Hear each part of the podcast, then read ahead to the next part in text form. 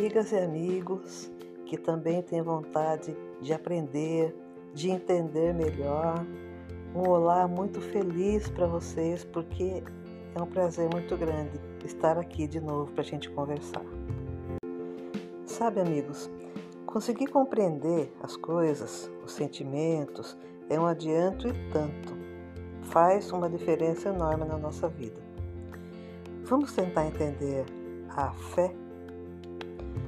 Um jovem muito talentoso que eu conheço me disse que um bom começo é entender o significado da palavra, procurar sua origem. Então fui procurar. A palavra fé tem origem no grego pistia, que indica a noção de acreditar, e no latim fides, que remete para uma atitude de fidelidade. Sabemos que fé não é um sentimento religioso apenas. A fé pode ser humana ou divina, conforme a gente aplique as nossas faculdades, nossas energias para as necessidades da terra ou para aspirações mais celestes. O certo é que ambas demandam acreditar. Essa energia de realização, essa tomada de consciência do que somos capazes de fazer, tem sua força na vontade. Como diz o filósofo Leon Denis, a vontade é uma das potências da alma. É pela vontade que dirigimos nossos pensamentos para um alvo determinado. A fé é um sentimento inato no ser humano. Está depositada em nós em estado latente. Nosso trabalho é fazer crescer por nossa vontade. Vamos ver como exemplo um assunto bem atual: as Olimpíadas e Paralimpíadas. Ali estão pessoas que trabalharam muito, dedicaram tempo, abriram mão de muita coisa, passaram por dificuldades que nem imaginamos, viveram uma jornada de alegrias e decepções. Cada um é uma história. E buscaram, com os recursos que eles possuíam, superar e ir em frente movidos pela vontade de realizar e a fé de alcançar. Há muitos, muitos exemplos de vontade e fé na história da humanidade. Pessoas que trabalharam muito, estudaram muito, suportaram muito, ajudaram muito para alcançar algo. Também nossos pais, nossos avós nos inspiram com seus testemunhos de luta. Que força é essa? Onde ela está? O que nos move a esse esforço? O querer. Quando a gente quer, movimenta forças internas, busca caminhos e faz aquilo que planejou, porque acredita. Querer e crer. Ou seja, vontade e fé. Vamos trazer para bem pertinho da gente bem dia a dia mesmo, a nossa vida se compõe de pequenas e grandes lutas. Na nossa caminhada, de repente, os ventos mudam. E ora o dinheiro nos falta, ora a saúde do corpo não está tão bem, ora sofremos os embates do coração, as dores da afetividade. Caminhar sobre a terra é lidar com tudo isso. E nessa lida, por vezes, mesmo com todos os nossos esforços, fizemos o que nos competia, buscamos o certo e não demos conta. Nesse momento, há um fenômeno lindo: o sentimento de que não vivemos em regime de solidão. Com a mesma confiança que a fé que desenvolvemos em nós nos ensinou, confiar que não estamos ao léu sobre a terra, que temos um Pai, confiar, ter fé no Senhor da vida. Poderíamos também dizer que fé é relacionamento. Como assim? Sim, fé é relacionamento, é trabalhar junto com Deus. Agora chegamos ao aspecto sublime da fé o relacionamento entre o Criador e a criatura, entre o Pai e seus filhos. Nesse relacionamento de Deus, sempre podemos esperar o amparo, sempre podemos esperar o melhor. A nossa parte nesse relacionamento é nossa evolução em direção a Ele. Veja, há algo singular nesse relacionamento. Deus não espera que façamos tudo certo, que sejamos perfeitos para nos amar. Ele ama primeiro, ele ama sempre, ele ama muito. Ele vem ao nosso encontro. E o que ele espera? Espera a fé, do latim fides, fidelidade. É um relacionamento de fidelidade. Ele espera a gente desenvolver o bom e o bem em nós. Aprender finalmente a sua lei. Ele espera evolução.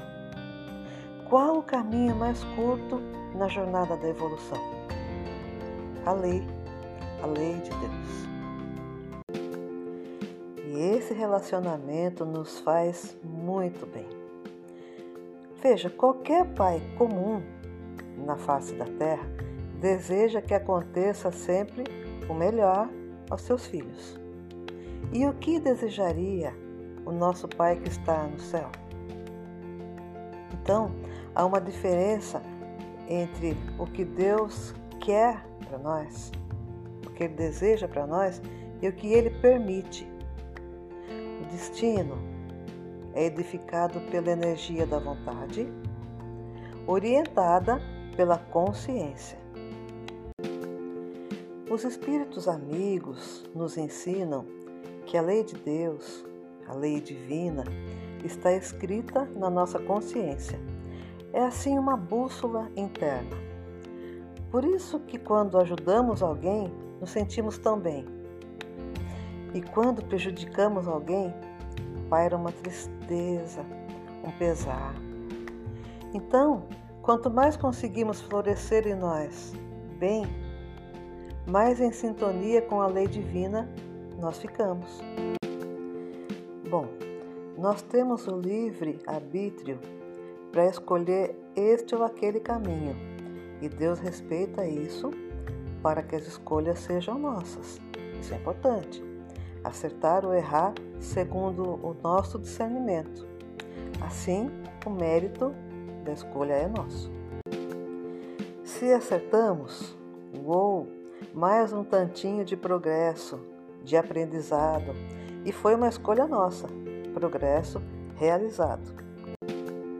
E se erramos? Vamos pousar os olhos em nós e nossa sociedade. Falamos dos acertos, que são muitos, muitos mesmo.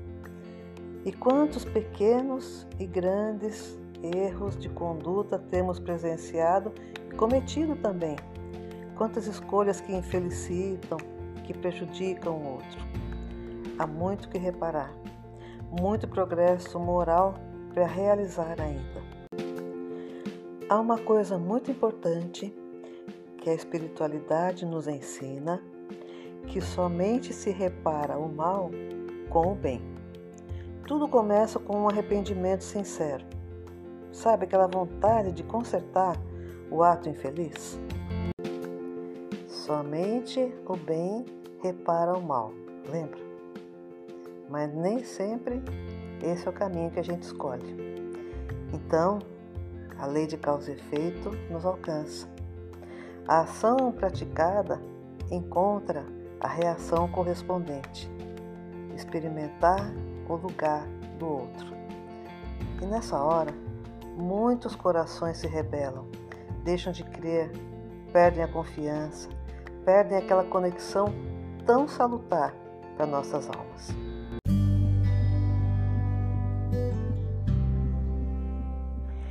Deus nos ama sempre?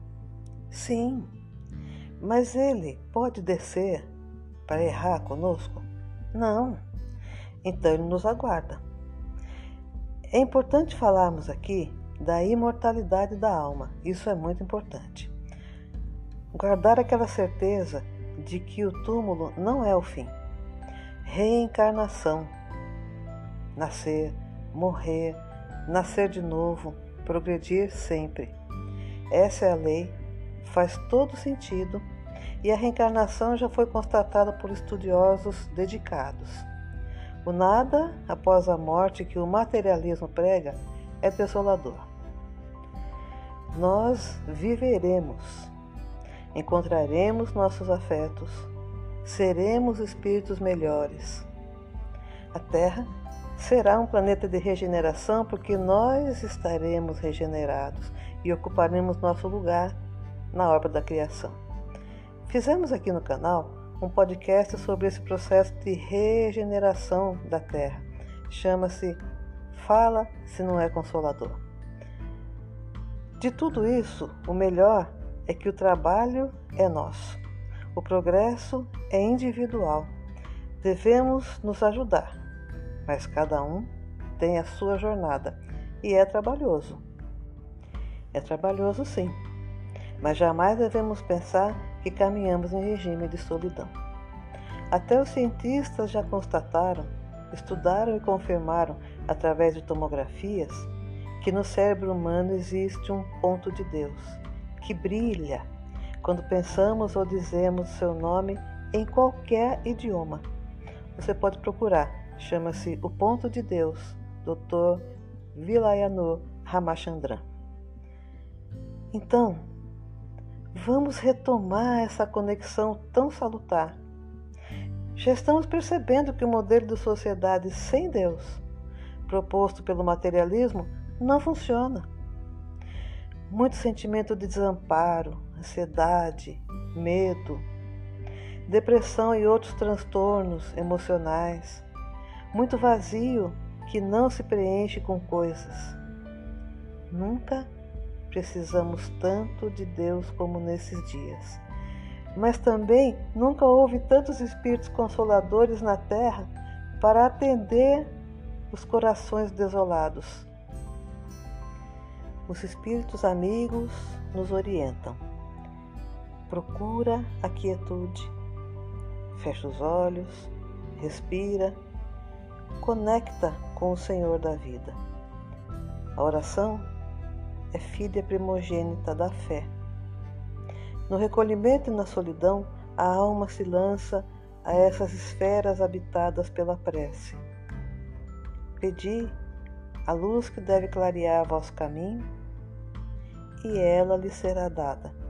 Pedi a força, a assistência dos bons espíritos, e eles virão te acompanhar. Pedi bons conselhos, inspiração. Batei nessa porta e ela lhe será aberta.